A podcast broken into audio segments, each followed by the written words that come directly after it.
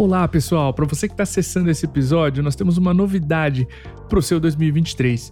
Nós estamos muito felizes em fazer o lançamento do MeTime Engage, o primeiro evento presencial da MeTime. Ele vai ser um evento de um dia focado em insights sobre sales engagement e vendas, distribuído em palestras e painéis com mais de 10 especialistas na área. O nosso objetivo com o MeTime Engage é entregar conteúdo de altíssima qualidade para SDRs, vendedores e lideranças comerciais.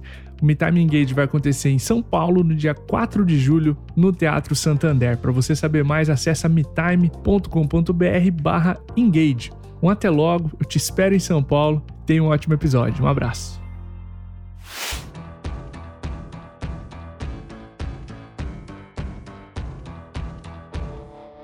Olá pessoal, tá no ar mais um episódio do Cast for Closer, seu podcast para dominar inside sales e colocar suas metas no bolso. Que saudade, nós estamos de volta, feliz nesse retorno aos microfones do Cast for Closers. Tivemos uma sequência insana aqui de lançamentos no marketing da MeTime que demandou muito desse que está falando aqui com vocês. Estou muito feliz de estar voltando.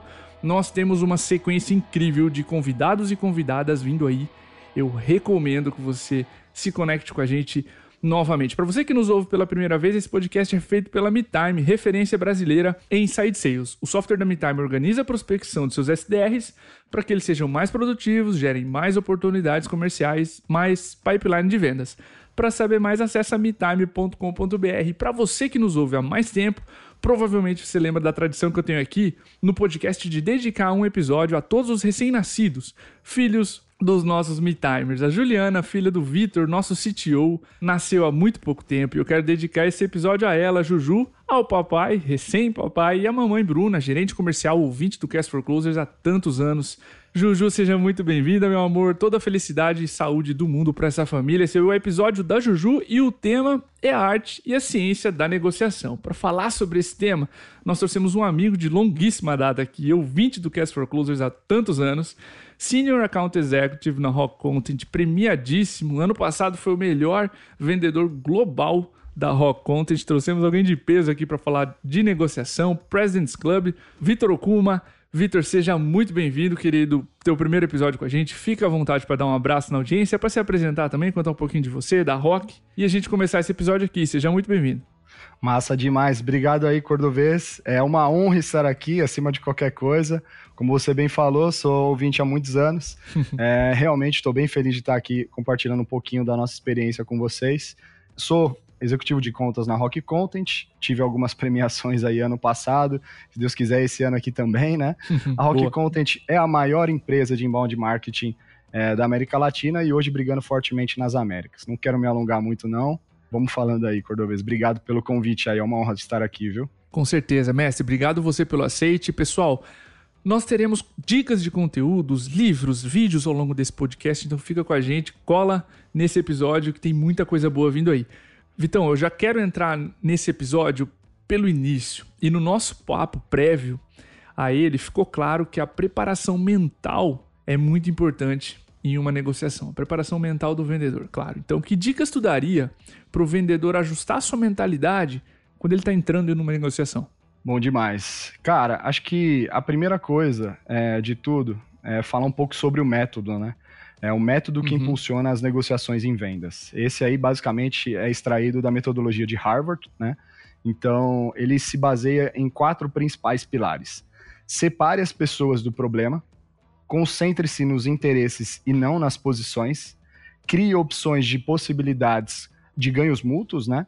E insista uhum em criar critérios objetivos. Falando um pouquinho mais aqui, especificamente de concentre-se nos interesses e não nas posições, porque ele vai se repetir algumas vezes, né? Então, quando Legal. a gente fala sobre concentrar-se nos interesses, é uma das principais técnicas que a gente consegue chegar em grandes acordos em negociações.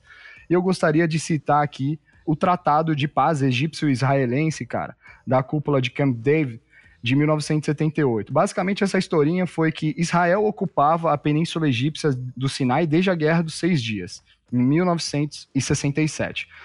Então, basicamente assim, o que, é que aconteceu lá, né? Quando o Egito e Israel é, se sentaram para conversar e negociar a paz ali, suas posições eram incompatíveis. Basicamente, uhum. Israel insistia em manter parte do Sinai E o Egito, por outro lado, ele insistia que cada centímetro do Sinai fosse dividido. Então, basicamente assim, os caras é, sentaram para negociar, cada um tinha uma posição, ou seja, uma proposta, um lado, né, na qual ele está defendendo aquela posição dele de fato. E aí que entra aquela parte de concentre-se nos interesses e não nas posições. Por quê? Porque mais para frente, quando eles deixaram de olhar para as posições e passaram a se concentrar nos interesses, a resolução desse conflito, né, dessa negociação, basicamente foi o quê? Quando eles pararam para enxergar o interesse é, real de Israel, era a segurança, né? Ou uhum. seja, eles não queriam que tanques egípcios estivessem na fronteira prontos para invadir a qualquer momento. E o interesse, por exemplo, do Egito era soberania. O Sinai ele faz parte desde a época dos faraós, então entra uma questão cultural, histórica, etc, sabe? Então, cada um falava inicialmente uma coisa, mas no fim, no fundo, né, ele defendia outra coisa, que eram Sim. os reais interesses deles. E a partir desse momento que eles enxergaram essa situação e se concentraram nos interesses, eles começaram a chegar em um acordo de fato. Né? Então, essa é a principal parte. Né? Quando a gente olha, por exemplo, para as posições, as pessoas, primeiramente, elas sempre vão trazer uma posição, um ponto de vista, etc. Mas quando a gente realmente navega dentro disso e busca os reais interesses, a gente consegue entender o que a pessoa realmente deseja. E aí fica muito mais fácil a gente chegar numa negociação, num acordo, etc. Por exemplo, quando a gente fala de criar opções né, de ganhos mútuos, eu gosto de citar o case da laranja, né? Você já ouviu falar sobre ele, Cordovez? Não, não. Então pronto. É basicamente assim: existe duas crianças, né, dois filhos brigando por uma única laranja que restava na fruteira dentro de casa. E aí cada um falava: "Não, eu quero essa laranja para mim, não, eu quero essa laranja para mim, eu quero essa laranja", tal. E aí eu te pergunto, né, qual que era a possível solução ali para que a mãe ou o pai naquele momento viu para fazer com que ambos parassem de brigar? O que, que mais comumente você acharia que pudesse acontecer, mestre? Cortar a laranja no meio. Cortar a laranja no meio. Exatamente. Cara, aqui todo mundo vai sair satisfeito. Cortou a laranja no meio. Deu metade para um, metade para outro. Aí um pega, tira a casca e joga a fruta no lixo. Aí o outro olha também e fala assim, cara, é, comeu a fruta e jogou a casca no lixo o que, que a gente vê aqui? Quais eram os reais interesses deles, né? É, nesse caso, um queria a casca para fazer um bolo de laranja e o outro queria a fruta de fato, né? Então, consumir uhum. o suco da laranja ali. Então, basicamente, cara, aqui a gente é, estaria fácil se a gente realmente entendesse os interesses, né? Daquelas crianças, daqueles filhos, né? Um queria a laranja, né? Que é a fruta por dentro, e o outro queria somente a casca para fazer um bolo de laranja sabe? Então aqui está um exemplo bacana de como que eles falam que qual é a posição? Eu quero a laranja. Né? E qual é o real interesse de cada um deles? Né? Um queria a casca e outro queria a fruta. Então, quando a gente começa a olhar por essa ótica de focar nos interesses, a gente começa a ver que em todas as áreas da nossa vida, as negociações, etc., a gente vai ter essas possibilidades, né, de sempre se concentrar ali para chegar em uma negociação de fato, né? E quando a Com gente certeza. olha, por exemplo, sobre a mentalidade do vendedor, além de seguir esse método como mantra, ter sempre em mente que deve ser criado opções criativas para se chegar em um acordo, né, numa negociação. Ou seja, a mente aberta para pensar em possibilidades de cenários antes mesmo de, da negociação começar, né? Ou seja, criar o rapport ali no início para que você consiga de fato ali entender exatamente isso. Enquanto tu falava, Vitão, eu lembrei daquele ponto clássico, né? Tu tá falando com suprimentos, e o cara de compras, às vezes, ele não quer saber quanto ele vai pagar por aquela solução. Ele é cobrado e a performance dele é medida em desconto. Então, muitas vezes tu tá olhando para coisa errada, que é o teu preço, mas ele não, ele não achou caro, ele só quer comer um pouco mais do desconto, né? Porque uhum. ele vai ser premiado por isso. Então tu sabe o real interesse dele, tu já entra numa negociação com muito mais flexibilidade no desconto e não preso ao valor final, que para ele não importa, a companhia tem dinheiro para aquilo, sabe? Acho uhum. que quando tu falava, me veio essa, esse exemplo, né, muito claro de que às vezes o vendedor ele entra para falar com compras, para negociar, achando que o preço total vai ser uma barreira e o comprador só quer a margem. Exato, exatamente. E é muito importante a gente ter clareza sobre o processo. O quanto que você vai queimar, por exemplo, na área técnica, né? Ou seja, hum, vendas. Isso. Né, e a parte técnica que está comprando aquele serviço, produto, etc. e quando você vai para compras. Por quê, cara? Deixa eu, você comentou esse exemplo aqui, eu lembrei de um episódio. Eu fiz um, também a formação em negociação pelo INSPER, né, focado na negociação de Harvard. E, e lá, tipo, tinham várias pessoas, é, basicamente, eu acho que tinham umas 40 pessoas, grande parte delas eram advogados e compradores. E aí um dia eu fui almoçar com a galera lá e eu até falei, chamei um rapaz lá que eu sabia que ele era comprador e tal, falei, vem cá, velho, chega aí, senta aqui, vamos trocar uma ideia. Aí eu falei assim, velho, eu sei que quando vocês chegam, quando a negociação chega para vocês, vocês, o principal objetivo, interesse seu é conseguir desconto, vocês são metrificados por isso, né? Focado no meu tipo de serviço, né, no que realmente eu entrego, que são serviços de marketing, etc, e tecnologias, qual é a média, né, o KPI, a métrica que você tem, assim, de objetivo de reduzir? O cara me deu a resposta que eu queria, velho. Ele falou, cara, de 5 a 8% ali que a gente Sim. geralmente busca desse tipo de categoria, sabe? Então é muito importante a gente entender com quem a gente está falando e quais são os reais interesses dele. Porque a área técnica é um e a área de compras é outra. Exatamente. Massa. Vitão, vou mandando. Cara, falamos de mentalidade, eu quero entrar em outro ponto sensível, uma bomba aqui. Emoções. Toda negociação envolve alguma emoção, né? Até as finanças tem um ramo específico para isso, que é finanças comportamentais. Então, o que fazer com emoções, seja do vendedor, seja do cliente, em um processo comercial, cara? Cara, emoção é realmente é sempre aflora nessa parte da negociação e, e tudo mais, né? Então, quando a gente volta é, basicamente ali para o método principal que eu citei inicialmente, separe as pessoas do problema. Legal. Tá? Então, essa é uma das principais dicas para que você realmente entenda. Foco no problema, porque aí você separa, quando você separa as pessoas do problema, você está separando as emoções do problema real, onde a gente vai agir, agir ali com processos, lógica, etc tá? Por quê, cara? É, é, muito importante você falar sobre a parte de emoções, porque as emoções negativas e o medo de perder uma negociação afetam Sim. três vezes mais nosso cérebro do que as emoções positivas. Então, isso é extremamente importante porque, se você deixar se afetar pelas ne emoções negativas, consequentemente, a sua negociação tende a falhar ou ir por um lado que não é o esperado. Né? E aí uhum. tem uma técnica também sobre isso, Cordovês, que é a técnica de auditoria de acusação para a gente neutralizar sempre as emoções negativas, tá? O que, que a gente faz antes de entrar numa reunião ou alguma coisa do tipo de falar com o cliente, com o prospect, etc? Listar as principais coisas negativas que o senhor prospect, né, como você mesmo diz, né, tem sobre o processo, tem da gente, né? Então, por exemplo, vamos falar sobre uma negociação de vendas e compras, etc, né? O cara tem alguns receios e ele tem algumas emoções negativas com base no processo que a gente está fazendo ali da negociação, do acordo, do contrato. Então, o que, que a gente pode dizer para esse cara quando a gente vai falar com ele?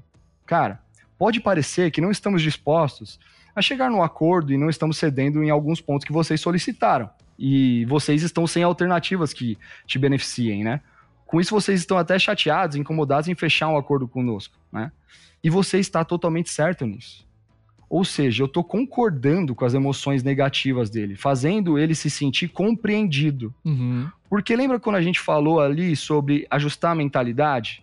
Né? Toda negociação ela começa com a lei universal de que as pessoas devem ser compreendidas e aceitas. E elas querem na negociação três coisas principalmente: ser entendido, ser respeitado e aí sim a terceira é chegar no acordo, cara. Então a gente tem que ter esse respeito, né? Então quando eu faço isso e você está totalmente certo nisso, cara, eu tô neutralizando a emoção negativa com base naquele sentimento que ele tinha referente ao processo de negociação.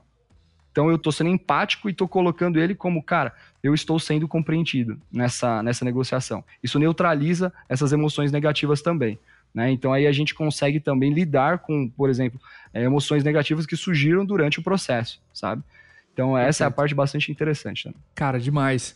Eu quero trazer uma pergunta, Vitão, bem aberta para ti, tá? Feita por um universitário, num vídeo que eu vi, ao Barack é. Obama. E a resposta durou alguns minutos, tá? Pessoal, nós vamos linkar esse vídeo, que é maravilhoso, é, na descrição desse podcast. Como presidente dos Estados Unidos, ele é, constantemente se encontrava em negociações, né? E a pergunta foi, a pergunta que eu quero repassar para você é, como é que ele ou o vendedor, no nosso caso, sabe quando insistir e quando ceder em uma negociação. Bom demais. Cara, é que nem você falou, né? Como vendedor nesse caso, eu gosto de levar essa, tipo, essa pergunta, esse questionamento e tudo mais por outro lado, né? Não gosto muito de pensar nessa forma, porque quando a gente fala de negociação em vendas, geralmente a gente ela é movida por interesses em comum, o deal, Legal. o fechamento de um contrato, certo? Então eu gosto de partir desse princípio. O meu objetivo e o do senhor prospect e compras, etc, e a turma toda é fechar o negócio. A gente tem um objetivo em comum aqui. Então eu levaria essa conversa mais para quais os cenários que vão nos permitir chegar a um acordo. Né? Como a gente Legal. falou em outras etapas. Existe um processo que a gente pode seguir para isso. E o principal é a gente manter a, a, a mente aberta para entendermos os reais interesses deles e como a gente pode chegar num acordo em comum. Mas aí tem duas coisas, né? Que dois realmente, pegando o gancho na pergunta especificamente, é agora, Vitão, e se o outro lado não entrar no jogo da negociação? Aí tem uma técnica que o próprio livro Getting to Yes ele fala, que é usar a técnica do jiu-jitsu, né? Ou seja, canalizar a força deles para explorar os reais interesses de ganhos mútuos. O que, que a gente tem que fazer com isso? Isso geralmente ele tá num, num ponto que esse cara ele tá mais atacando, sabe? Sim. Ele tá mais atacando, ele não entrou no jogo de negociação, da gente realmente tentar ali chegar no acordo, etc. Ele tá mais atacando, não gostando da nossa proposta, etc, etc. O que, que a gente tem que fazer? É não atacar a posição dele, cara. É olhar além dela. A primeira regra é essa. A segunda é não defender as nossas ideias, né? Não é pra gente realmente defender o que a gente tá falando. É trazer ele pro jogo. A gente ele tá fora. A gente tem que trazer ele, canalizar a energia dele de essa resposta enérgica para, cara, me ajuda a entender o seu cenário aqui sobre essa essa proposta que a gente trouxe, né? Quais são as críticas e conselhos teus sobre isso que eu trouxe para vocês. Tá? Então, assim, é trazer ele para o jogo, é ouvir a opinião dele, é fazer é, a gente entender o porquê que ele não acha a nossa proposta interessante. Legal. Quando a gente começa a entrar nisso, a gente entra também numa outra técnica, né, que aí eu gosto de falar, que são os five whys. Cara, o porquê do porquê do porquê do porquê. Sabe? Uhum. Porque quando a gente traz ele pro jogo, cara, eu quero te entender, velho. Por que, que você não achou interessante a minha proposta nesse caso? sabe? E aí você começa a navegar na resposta do cara e pode ser que você consiga extrair os interesses dele. Outra dica, que é a terceira com base na técnica do jiu-jitsu, é ressignifique um ataque a você, né? Ou seja, vamos ressignificar aquele ataque que foi para a proposta para o problema de fato. Como que a gente, se ele está atacando a mim, cara, vamos entender então como que a gente pode utilizar a energia dele para resolver o problema. Quais são as opções que você vê sobre o problema? E se você tivesse no meu lugar, o que, que você faria? Sabe? É sempre Sim. aqui, ó, trazer ele para o jogo, canalizar a energia dele de ataque para é, focar no problema e criar opções é, criativas, né, de ganhos com base na, na negociação. Essa é uma parte bem interessante também, com base no insistir no ceder, etc. E aí tem mais uma dúvida dentro disso, cara, que geralmente é levantada, é tipo assim, pô, e se eles forem mais poderosos que a gente? Né? Porque não necessariamente a gente vai estar tá no mesmo nível, ou, por exemplo, é uma empresa extremamente renomada, uma conta que a gente quer super trazer, um ticket extremamente elevado, que obviamente os caras sabem que a gente quer vender para eles. Exatamente. E eles se acham no direito, né? Que, tipo, pô, não, a gente vai esfolar esses caras na negociação. Né? Então a gente tem que trazer todas essas outras técnicas anteriormente citadas, e aí usar o famoso BATNA, né? Que é a melhor alternativa para a gente chegar num acordo aqui, né? Para que, que ele vai ser usado, Cordovez? Para a gente não perder a venda. Então, se a gente entende que o cara é mais poderoso, que a outra parte que a gente está negociando é um big deal, né? Cara, o que, que a gente pode fazer, né? Qual que é a melhor alternativa para que a gente não perca a venda? Então, a gente Sim. tem que traçar isso. É deixar isso como a última alternativa para que a gente não perca a venda, sabe? E eu gosto muito de trazer isso sempre, em todas as negociações, traçar do começo ao fim esse processo. Porque aí sim a gente vai conseguir ter a clareza, por exemplo, é, do processo todo e no final utilizar o BATNA. Que aí, de fato, sim. ali pode ser a melhor alternativa para a gente realmente vender para os caras. Legal. Só relembrando aqui a audiência, o BATNA é o Best Alternative to Non-Agreement, que é isso, né? Qual a melhor alternativa se não houver um acordo, né? Onde Exatamente. esse prospect está, quem está na mesa comigo e qual a melhor alternativa se ele me disser não. Porque eu consigo explorar essa condição. Cara, se a gente não avançar, é o seguinte: o melhor que pode acontecer, que tu me falou, é você está satisfeito com isso? Isso às vezes pode mudar uma negociação completamente, certo? E mostrar Exato. que você está ciente dessa melhor alternativa também pode mudar uma negociação. Totalmente, concordo plenamente, cara. E, oh, e tá até trazendo um ponto, né? Tipo assim, dentro do Batna, quando a gente traz o Batna para negociação, que é tipo a nossa última carta ali, né? Ele tem dois principais objetivos. É proteger você de fazer um acordo que você não deveria. Legal. Ou ajudar você a proteger o máximo que possui. Então, quando a gente traz isso para vendas, eu gosto de utilizar é aquilo que eu falei, né? É a última cartada para a gente não perder a venda sabe? Sim. Explorando as melhores alternativas ali. Massa. Então, cara, meu quarto ponto aqui. Você trouxe previamente, né, alguns obstáculos que inibem acordos e negociações, cara. Você pode aprofundar em quais são esses obstáculos que impedem o vendedor de negociar melhor e como superar esses obstáculos? Claro, claro. Posso falar assim. Cara, basicamente é assim, ó. Quando a gente fala sobre os quatro principais obstáculos que a gente encontra nas negociações e que inibem acordos, são uhum. preconceitos e pré-julgamentos. Dois, a busca por uma resposta única, né? A suposição Sim. de que o bolo tem um tamanho fixo, tá? E quarto, é a crença que resolver o problema do outro é parte do outro, tá? Então eu vou falar agora é, sobre cada um desses pontos aqui, né? Quando a gente fala sobre preconceitos e pré-julgamentos, né? Cara, quando a gente julga, né? É, quando a gente entra com julgamento, ele inibe a nossa imaginação e criatividade, né? Logo, ele te limita a chegar em um cenário que antes era inimaginável. Né? O que, que eu estou querendo dizer com isso, cara? É a gente realmente se livrar do julgamento. De novo, voltando lá para cima, né? É separar as, as, pessoas, pessoas do, do problema. Irado. Porque quando a gente inibe o julgamento, a gente tem mais criatividade e a gente consegue criar mais opções de ganhos mútuos, tanto para mim quanto para ele, tá? Massa. Isso acaba sendo mais sexy ainda, porque a gente está falando de vendas. Logo, vendas, como eu falei também, a gente tem é, interesses em comum. O interesse do cara é comprar e o meu é vender. Como é que a gente vai chegar no melhor cenário para isso? Saca? Então, o preconceito se livrar para a gente não, não inibir a criatividade, imaginação e criatividade para criar opções de ganhos mútuos tá? A busca por uma resposta única, né? Nesse ponto, geralmente as pessoas se atentam geralmente às posições e não nos reais uhum. interesses. E tem o estigma que criar opções não faz parte das negociações, né? Uhum. E sim chegar uhum. no acordo com opções disponíveis. Porque é isso que acontece, tipo, e sempre aconteceu. A gente entra já com opções numa negociação. Eles têm umas, a gente tem outras, certo? Quando a gente entra nesse, nesse lance aqui, a busca por uma única resposta é, cara, a gente tem que se livrar disso, por quê? Porque eu tenho que estar aberto a entender que às vezes nem as minhas opções e nem as deles vão ser a resposta que vai fazer a gente chegar no acordo. Perfeito. Ou seja, não existe resposta única. A gente tem que estar aberto para criar opções com base nos interesses reais, né? Então essa é a parte é bem interessante porque a partir do momento que a gente tira esse estigma ali, né, que já existe em opções, a gente vai estar aberto a chegar num acordo com outras opções que possam vir a ser criadas ali durante o processo, saca? O terceiro ponto, né, a pressuposição que o bolo tem um tamanho fixo, né? Cara, a gente já ouviu falar várias vezes disso. Eu ganho ou você ganha, sabe? Então, quantas vezes a gente já não viu falar que, tipo, um ganha, outro perde? Cara, não necessariamente, Sim. velho. Isso em vendas não é plausível, porque todos querem chegar no acordo. Então, esse pensamento ele não faz parte desse processo, né? O bolo não tem o tamanho fixo aqui.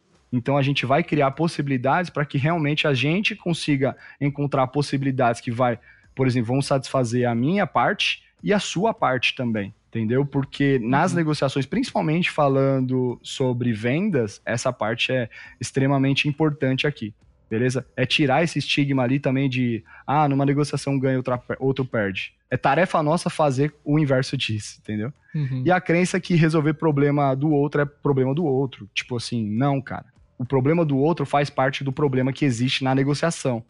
Para isso eu vou ter que entender os pontos ali e navegar e colocar empatia, me colocar no lugar dele, para entender o porquê que ele tá pedindo isso, cara. Porque se eu entendo que o problema do outro é problema do outro, eu não estou me atentando aos reais interesses da outra parte. Então, assim, a ideia aqui é se colocar no lugar dele para realmente a gente entender. Ele falou as posições, lembra? A gente, depois Sim. que ele falou as posições, entender os reais interesses deles atrás das posições para pensar nas possibilidades que a gente vai criar com base em opções de soluções, saca? Então a empatia é extremamente importante e desde o início, viu, Cordovez? Tipo assim, a gente também tem aquela que, pô, a negociação que só começa no final, né, da venda. Não, velho. Tipo assim, a negociação ela começa desde o primeiro dia que você entrou ali numa sala ou, por exemplo, entrou na frente da câmera para fazer uma reunião com aquele cara. É tarefa e dever seu gerar rapport, gerar conexão com aquele cara, né? Porque depois isso vai fazer a diferença na negociação também. Cara, sensacional. Aula, muito didático os conselhos aqui. E Vitão, eu quero encerrar, cara, com um ponto que tu menciona sobre como negociar com estilos sociais diferentes, né? E diminuir esse afastamento criado porque eu tô achando que o comprador é muito diferente de mim. Então, como negociar com estilos sociais diferentes? Bom demais. A gente já falou ali é, anteriormente, né, é, a respeito disso. Né? A área técnica geralmente ela vai ter um estilo para conversar e vai ter interesses que são é, da parte delas, ou seja, parte técnica de fato. A gente vai falar sobre problema Sim. e solução de proposta ali, especificamente da parte mais técnica, do que eles vão utilizar dentro daquela, daquela proposta. Compras, ele vai falar exatamente diferente. Ele vai falar, ele, cara, ele não tá nem aí pro que tem dentro da proposta. O que ele quer ali é reduzir, ele tem uma meta de dar para conseguir desconto na proposta. Então a gente já tem que prever isso desde o início. O cara da área técnica vai chorar, irmão, o cara de compras vai chorar mais um pouquinho. Então a gente tem Exatamente. que prever isso também. São estilos diferentes, interesses diferentes. Mas tem cinco regras também para negociar com estilos sociais diferentes. E aqui a gente traz de novo, baseado em metodologias de negociações existentes. Né? Então, o primeiro é a sua forma, adeque a forma como você manifesta seu desacordo com a colocação da outra parte. Né? Então, assim, não basta você simplesmente ele dar a opinião dele e você falar assim, pô, não concordo com isso. Cara, não. Você tem que sempre entender como você vai se comunicar com a outra parte. Tá?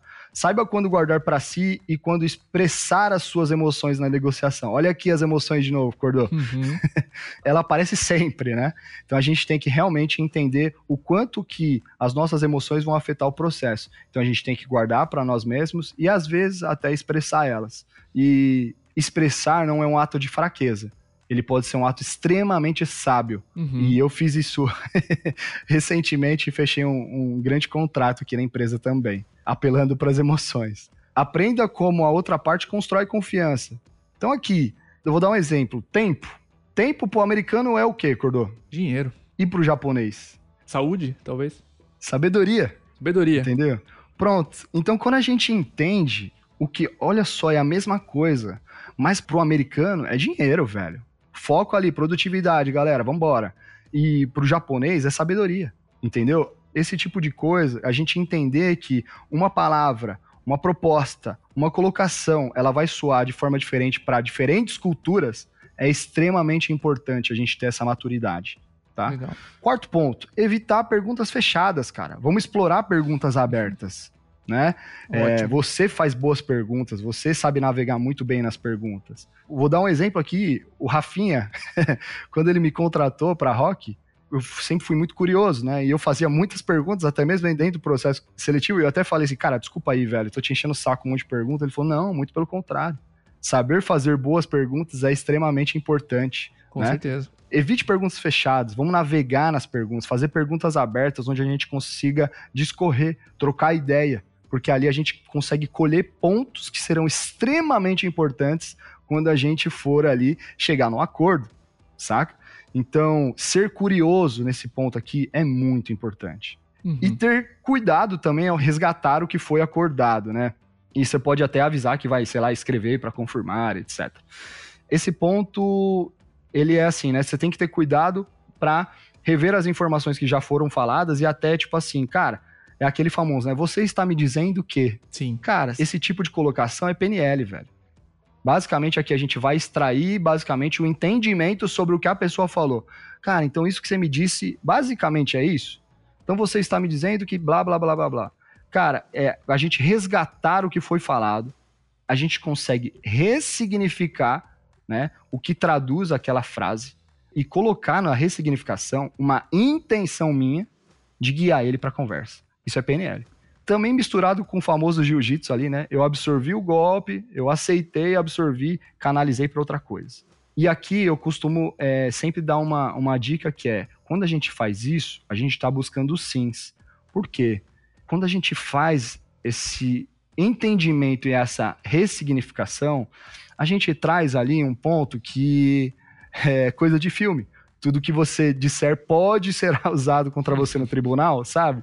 É, eu gosto de falar, é tudo que você disser pode ser usado contra você, contra essa pessoa, na hora da negociação, na hora do acordo, velho. Porque ali a gente vai voltar, né? Quando a gente estiver no fundo, no final da negociação, a gente vai falar, cara, você havia me dito que tal coisa, tal coisa, tal coisa era importante para você. Quando a gente traz esse cenário aqui, ele vai de encontro com o que você tinha falado para mim. Tá lembrado? Sabe? A sim, pessoa vai falar, sim. puta merda, é verdade, sabe? Então, sim. esse ponto é extremamente é, importante e crucial para que a gente chegue ali no final da negociação e reafirme, ressignifique coisas para aquela pessoa. E aí a gente consegue chegar em muitos acordos através dessas regrinhas aí. Maravilha, cara. Vitão, vou te agradecer. Sei que você tem recomendações de conteúdo, já falamos do Chegando ao Sim, do Getting to Yes, já falamos do Never Split the Difference, certo? Do Chris Voss, do livro também. Falamos desse vídeo do Obama, onde ele coloca um pouco quando ele negocia, quando ele cede, quando ele insiste. Quer deixar mais alguma recomendação de, de conteúdo aqui para nossa audiência sobre negociação? Massa. É, cara, eu vou reforçar esse livro, porque assim, se a gente está falando sobre negociação, galera que está ouvindo, pelo amor de Deus, não acreditem no que eu estou falando. Mas consumam esse livro e depois vocês me falem se ajudou vocês nas negociações. É muito bom, sabe? É uma coisa que a gente vai ter ali de cabeceira, é uma coisa que a gente, a gente pode levar esse livro na mala, todo dia ler um pouco. É que nem Bíblia, cara. Pra mim, esse aqui é a Bíblia da negociação, uhum. saca? Legal. Séries. Tem três que eu gostaria de indicar. Obviamente, é, tirando o enredo, toda a parte ali do cinema de fato, a gente tem consegue extrair pontos extremamente bons para negociação. Suits é a primeira, House of Cards e Breaking Bad. Então essas são três séries que eu gostaria de recomendar que a gente consegue extrair diversos pontos em ocasiões diferentes sobre negociação, sobre buscar os, os reais interesses, é, entre outros Sim. pontos. As três. Zerei as três e são excelentes. Tem personagens fortes, negociadores. Consumam, são séries incríveis. Vitão, mais uma vez, muito obrigado pela tua participação. Deixa um abraço para a audiência. Deixa teu LinkedIn para quem quiser te contatar. Fica à vontade aí para dar esse último abraço aí na audiência. Cara, é só agradecer, gratidão demais. É uma honra estar aqui novamente, tá, Acordo? Realmente, isso aqui para mim é, é, parte da realização de um sonho, viu, irmão? que massa. Cara, agradecer toda a equipe da Rock aqui, que está, tipo, todo dia aqui a gente trabalhando bastante. Agradecer duas pessoas especificamente também que, tipo, colaboraram muito na minha carreira, que foi o Edu da B2B e o Léo, que me ajudou durante toda grande parte do meu início ali de carreira em vendas, tá? O Léo é, é, é, meu primo da família também uhum. e toda a família que está presente todo dia aí é, ajudando a gente sempre, beleza? toda a audiência Casts for Closers também, obrigado demais. Contem comigo. Meu LinkedIn é Victor Okuma, tá? Se precisar de qualquer coisa, é, bater um papo, um call, café, tamo junto. Valeu. Maravilha, então mais uma vez muito obrigado. Obrigado a você que nos ouviu agora até o final desse episódio. Mais uma vez sejam muito bem-vindos a essa volta do Cast for Closers. O nosso obrigado, o nosso abraço e até o próximo episódio.